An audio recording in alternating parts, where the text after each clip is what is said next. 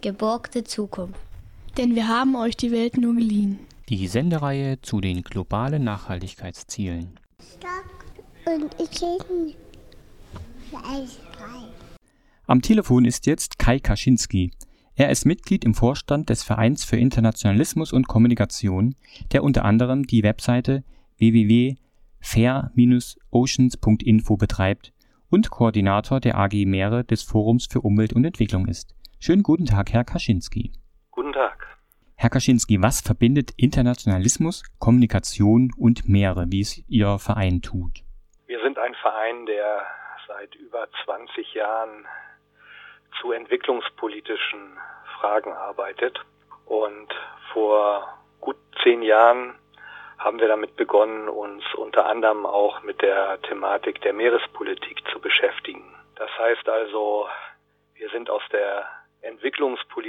Perspektive an die Meere und den Meeresschutz herangegangen und haben damit ein ja, Gebiet betreten, das in der Regel von Umweltorganisationen äh, bearbeitet wird und haben versucht, da für uns so ein bisschen auch ein Neuland zu entdecken und daher diese Verbindung von Internationalismus, Kommunikation und den Meeren. Ich bleibe trotzdem erst noch mal ein bisschen auf der Umweltschutzebene und frage, wodurch sehen Sie denn die Meere bedroht? Ja, die Meere sind durch die unterschiedlichsten Faktoren mittlerweile bedroht. 80 Prozent der Meeresverschmutzung kommt von Land. Das verweist auch darauf, dass man den Natur- und Umweltschutz an Land von dem am Meer oder auf dem Meer auch nicht trennen kann.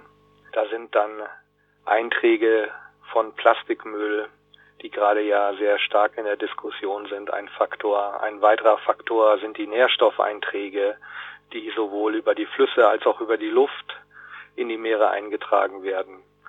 Dann haben wir die Problematik der Überfischung, die sicherlich vielen bekannt ist. Aber wir haben auch Themen wie die Abfallentsorgung von atomaren Müll. Einträge nach Fukushima sind da auch ein Beispiel. Wir haben den Meeresspiegelanstieg, also die gesamten Einwirkungen des Klimawandels, die die Meere und ihre Ökosysteme bedrohen. Und natürlich dann auch direkte Einträge, die auf See geschehen, wie zum Beispiel durch die Schifffahrt. Und Sie gucken aber eher so aus der entwicklungspolitischen Perspektive darauf. Warum sind denn die Meere für das Leben und Überleben der Menschheit wichtig? Wichtig sind die Meere vor allen Dingen für die Regionen der Erde, in denen die Menschen noch stärker abhängig sind von der Nutzung der natürlichen Ressourcen, also direkten Nutzung der natürlichen Ressourcen. Seien es Kleinfischer, seien es Menschen, die direkt am Meer leben und zum Beispiel durch Tourismus ihren Unterhalt verdienen. Das sind, wenn man das global betrachtet, Hunderte von Millionen von Menschen, die durch Fischerei, Tourismus am Meer und auch durch ihre Wohnstätten dort direkt vom Zustand der Meere abhängig sind. Und zwar viel unmittelbarer, als wir es hier in Europa sind. Das heißt, in vielen Regionen der Erde wird zum, die Ernährungssicherheit ganz wesentlich davon bestimmt, wie die Fänge auf See aussehen. Also wie viel Fisch können die Menschen dort fangen und dann als ja, Eiweißressource für ihre Ernährung nutzen. Die FAO geht davon aus, dass bis zu 20 Prozent der Eiweißversorgung für über drei Milliarden Menschen aus dem Meer stammen.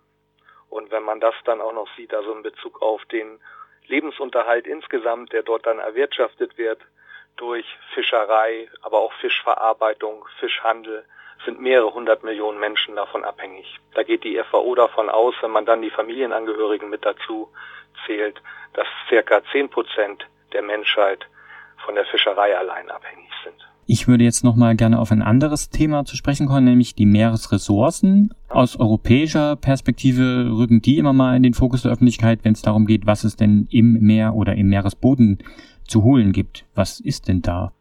Ja, wir leben im Augenblick einen gravierenden Wandel, was die Meere angeht.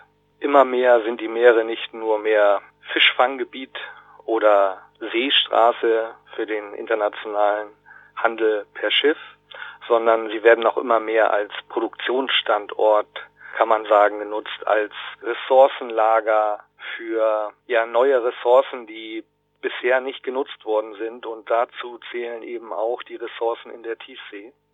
Dort hat man drei verschiedene Ressourcentypen, in die man im Augenblick im Wesentlichen schaut perspektivisch. Und zwar sind das die Manganknollen, die auf den großen Ebenen am Tiefseeboden liegen, in vier bis 6.000 Meter Tiefe rund. Dann sind es die schwarzen Raucher, die hydrothermalen Felder, die in 1000, 1500 bis 3500 Meter rund zu finden sind, an denen man eben auch Erz abbauen möchte und die Seeberge, die über die Ozeane verstreut sind, von denen es Zehntausende in den Meeren gibt. Manchmal schauen sie heraus und dann nehmen wir sie als Inseln wahr, aber sehr viele dieser Seeberge sind eben gar nicht wahrzunehmen, weil die Bergspitze noch ja unter der Wasseroberfläche zu finden ist. Und dort um diese Seeberge herum gibt es Krusten, metallische Krusten, die abgebaut werden sollen. Das sind die drei Ressourcenquellen, die man da im Augenblick in Bezug auf mineralische Ressourcen im Blick hat. Nun ist Deutschland ja von großen Seebergen, Manganknollen und schwarzen Rauchern doch relativ weit weg entfernt. Ähm, was hat das oder was hat Deutschland denn trotzdem vielleicht mit der ganzen Problematik zu tun? Ja, das stimmt natürlich. Die Nord- und Ostsee haben keine Tiefseegebiete sind flache Randmeere. Aber dennoch ist Deutschland äh, im Bereich der maritimen Technologien führender Exporteur in der Welt. Und Deutschland, äh, deutsche Firmen sind äh, beteiligt an den unterschiedlichsten Projekten im Bereich der Erschließung der Meere. Und äh, dort verspricht man sich eben auch in Bezug auf den Tiefseebergbau genauso wie bisher bei der Erdöl- und Erdgasförderung im Meer entsprechende Absatzmärkte, die dort zu erschließen sind, dadurch, dass man die maritime Technologie verkauft. Das ist der eine Ansatzpunkt, der dort relevant ist. Der andere ist, dass Deutschland eben auch, also die Bundesrepublik Deutschland äh, in Gestalt der Bundesanstalt für Geowissenschaft und Rohstoffe bei der Internationalen Meeresbodenbehörde, die im Auftrag der UN die Gebiete der Tiefsee und ihre Ressourcen verwaltet, Dort hat die, hat Deutschland zwei Lizenzgebiete erworben. Zum einen im Indischen Ozean und davor im Pazifik.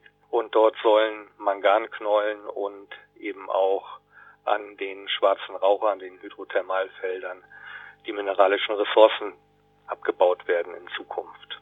Und deshalb beteiligt sich die Bundesregierung auch an den Diskussionen der Vorschriften für den Tiefseebergbau in diesen internationalen Seegebieten.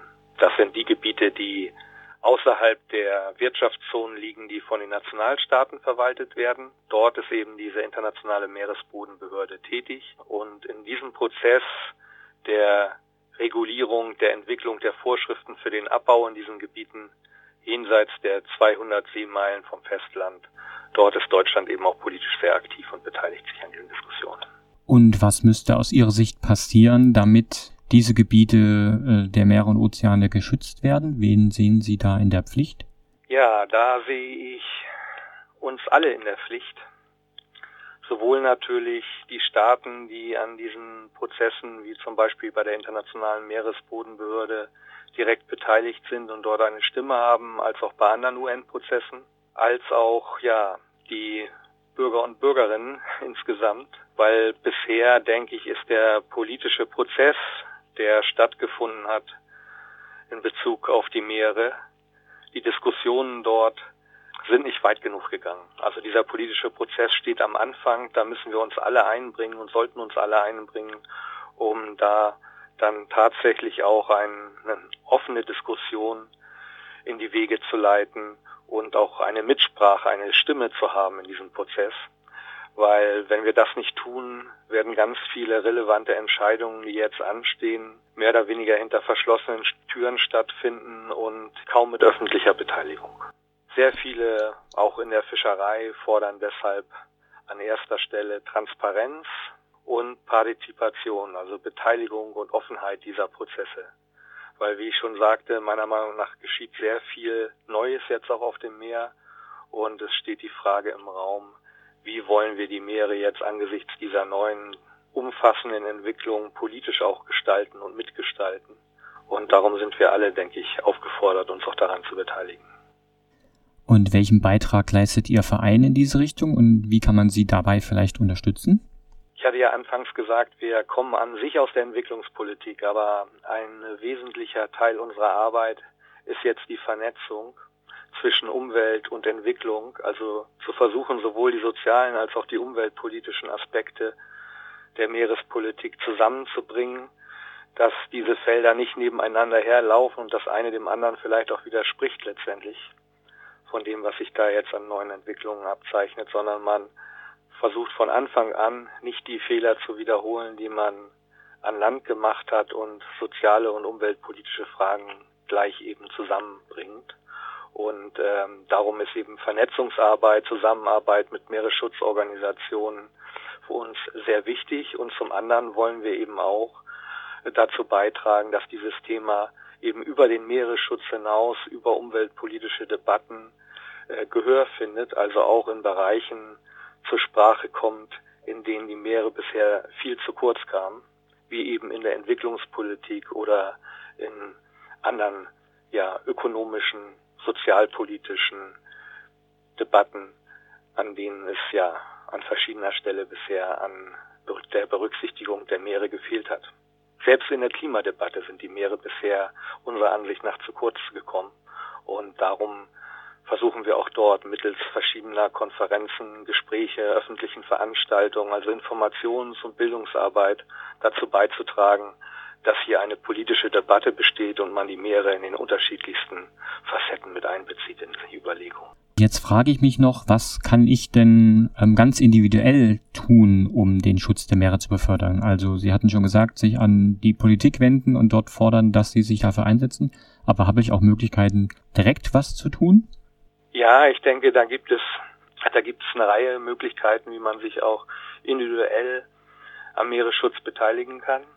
Und natürlich zum einen, wie ich schon erwähnte, die politische Ebene, indem man selbst eben auch einer Organisation beiträgt, da mitarbeitet, die sich für verschiedene Kampagnen in diesem Bereich einsetzt. Ein Beispiel, das sicherlich vielen geläufig ist, ist der Konsum von Fisch. Auch hier können wir uns individuell einbringen. Wir können darauf achten, woher kommt eigentlich dieser Fisch, wo ist er gefangen worden, wie ist er gefangen worden, sowohl in Hinsicht auf die ökologische Situation der Fischbestände als auch in Hinsicht auf die Situation in der Fischerei die sozialen Bedingungen, unter denen der Fischfang stattgefunden hat.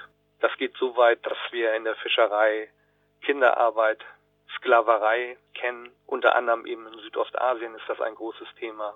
Eine Hilfe in Bezug auf die ökologischen Bedingungen, unter denen der Fisch gefangen wurde, sind die Fischführer von Greenpeace und WWF zum Beispiel. Aber man erhält auch von anderen Organisationen Informationen, wo es sinnvoll ist, und äh, welcher Fisch sinnvoll ist zu kaufen. Das ist ein klassisches Beispiel, aber es geht dann auch in die Bereiche des Umweltschutzes, wie wir sie an Land kennen, in verschiedener Hinsicht, wo man einfach darauf achten kann, was schüttet man eigentlich letztendlich weg? Was bringt man in das Abwassersystem, das dann letztendlich all diese Schadstoffe, die wir eintragen, auch in unseren jeweiligen Haushalten, dann noch letztendlich diese Schadstoffe in die Meere einträgt, weil diese stehen immer am Ende. Daher kommt auch diese Zahl, dass 80 Prozent dessen, was die Meere eigentlich verschmutzt, von Land herkommt.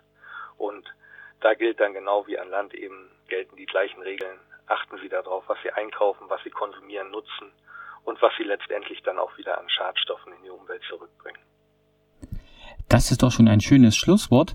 Also, liebe Zuhörerinnen und Zuhörer, informiert euch und engagiert euch, dann könnt ihr auch was für den Meeresschutz tun, obwohl von Thüringen aus das Meer doch relativ weit weg scheint. Vielen Dank für das Gespräch an Kai Kaczynski vom Vorstand des INTCOM und Koordinator der AG Meere im Forum für Umwelt und Entwicklung und ja, weiterhin viel Erfolg bei Ihrer Arbeit. Ja, vielen Dank für das Gespräch. Geborgte Zukunft. Denn wir haben euch die Welt nur geliehen. Die Sendereihe zu den globalen Nachhaltigkeitszielen. Jeden dritten Sonntag im Monat ab 15 Uhr auf Radio Frei. Stock und ich bin frei.